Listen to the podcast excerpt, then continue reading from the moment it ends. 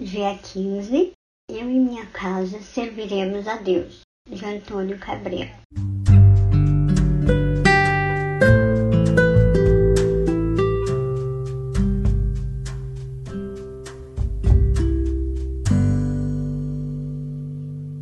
Leitura bíblica, livro de Josué, capítulo 24, versículo 15.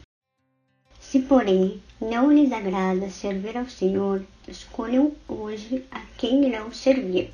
Se aos deuses que os seus antepassados serviram além do Eufrates, ou aos deuses dos amorreus, em cuja terra vocês estão vivendo. Mas eu e minha família serviremos ao Senhor. A família é um lugar de aprendizado.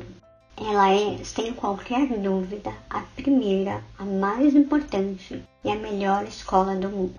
É por isso que Deus ordena a instrução permanente dos pais junto aos filhos, esclarecendo o que diz lá em Deuteronômio, capítulo 6, de 6 a 7.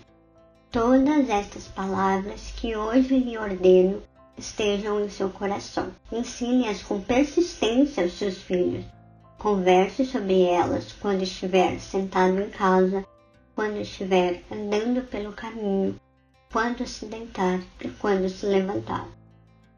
O trabalho do Ministério Público de São Paulo comprova esta valiosa lição bíblica, pois dois em cada três jovens infratores vêm de famílias que não têm um pai dentro de casa. Esta é a nobre missão dos pais instruir os filhos de que o Senhor é o nosso refúgio sempre, de geração em geração. Salmos 91.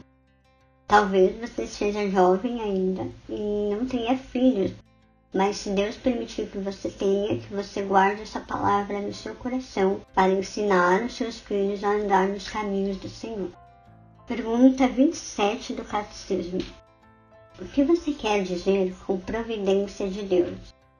É a força toda poderosa e presente com que Deus, como se fosse por suas mãos, sustenta e governa o céu, a terra e todas as criaturas, de modo que as ervas e as plantas, a chuva e a seca, os anos frutíferos e os estéreis, o alimento e a bebida, a saúde e a doença, a riqueza e a pobreza, e todas as coisas não vêm por acaso, mas de sua mão paternal Oração.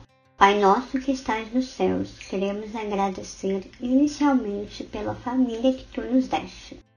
Queremos também pedir que tu nos fortaleça e capacites para sermos instrutores fiéis de nossos filhos e filhas.